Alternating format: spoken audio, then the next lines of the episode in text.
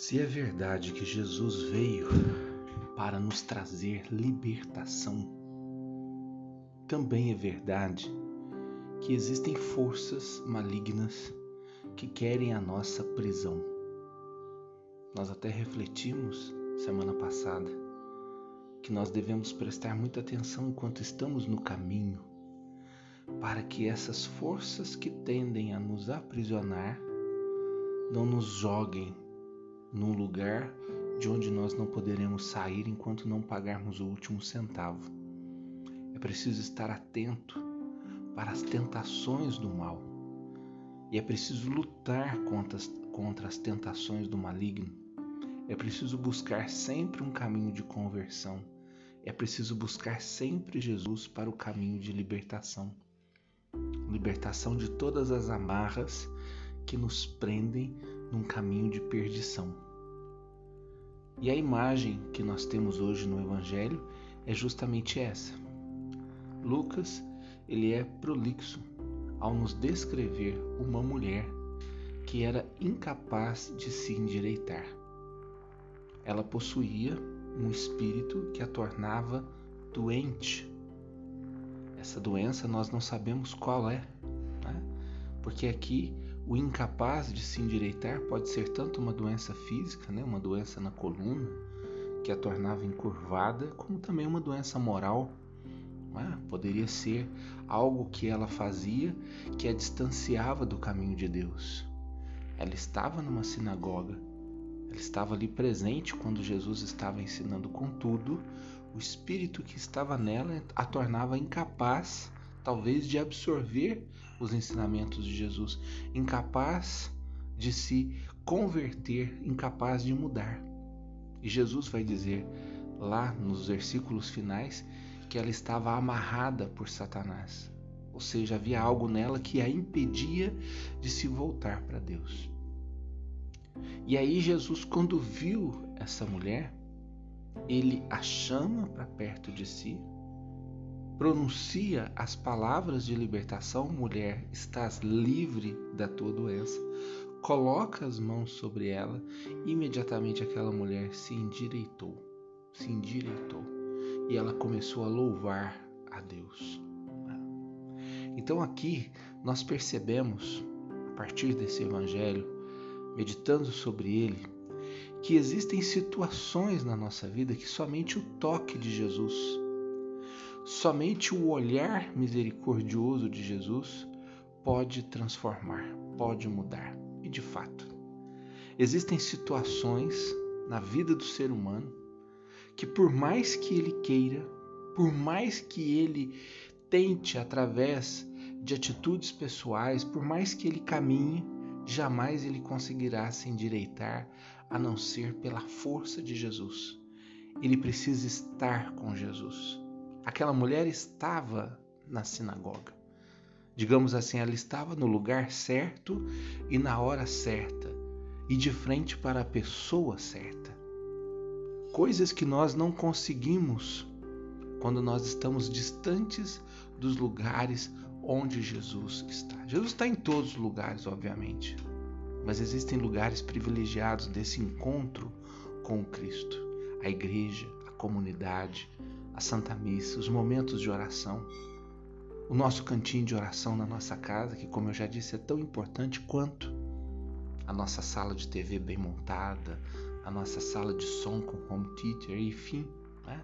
tantos lugares que nós criamos dentro da nossa residência, bonitos, bem feitos, bem planejados, mas nos esquecemos daquele lugar privilegiado do nosso encontro com Jesus, muitas vezes. E tantas vezes o nosso cantinho privilegiado para Deus é somente um lugar estético e não realmente um lugar concreto de oração e de entrega de vida. Aquela mulher estava na sinagoga, mesmo encurvada, né?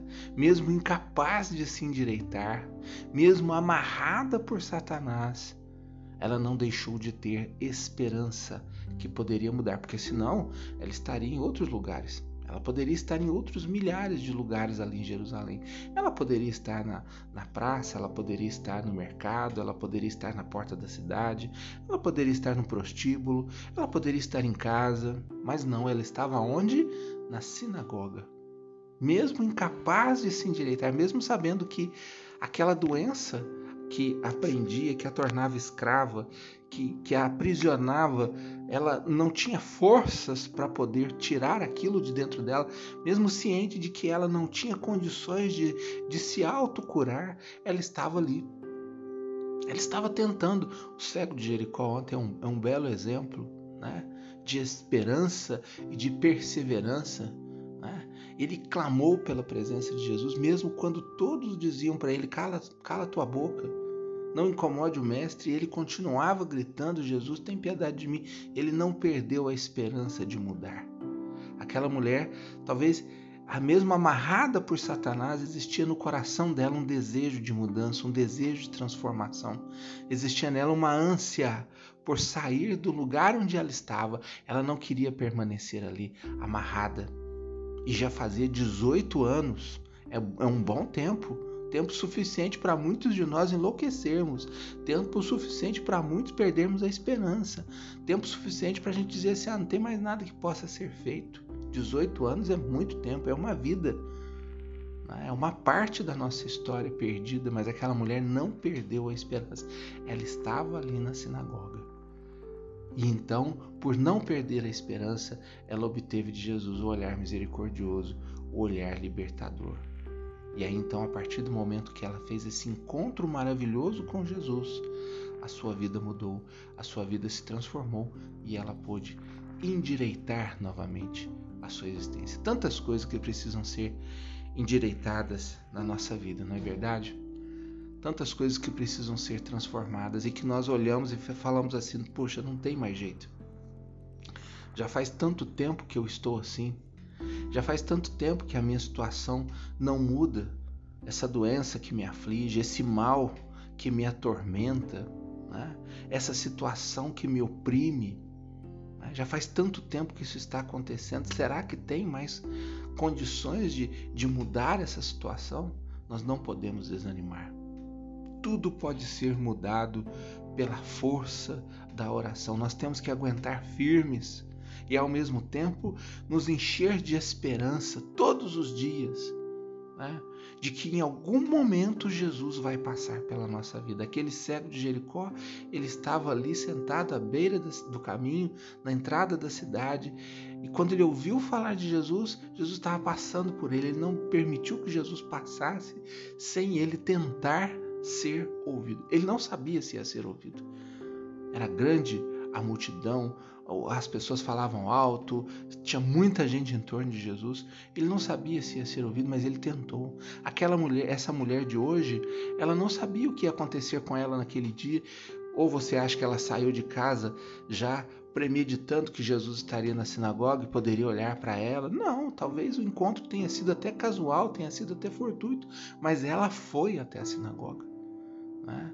Ela não ficou na casa dela, ela não ficou sentada lamentando a sua desgraça, ela não, não se entregou ao mal. Como eu disse, ela poderia estar num prostíbulo, ela poderia estar na entrada da cidade pedindo esmola, ela poderia estar fazendo outras milhares de coisas que denotassem a sua entrega ao mal. Não, ela estava na sinagoga, num lugar de encontro com Deus. Ou seja, havia nela uma chama de esperança viva que aquela situação poderia ser mudada. Que bom que nós pudéssemos ter em nós esse espírito do cego de Jericó, o espírito dessa mulher encurvada. Como eu disse, tantas coisas que nos amarram, que nos prendem, tantos males que nós precisamos nos curar, tantas coisas que em nós precisam ser endireitadas. Façamos de Jesus a nossa esperança. Às vezes colocamos a esperança em coisas vãs, materiais, mas Jesus, Ele é o único que pode nos transformar a Ele entreguemos a nossa vida.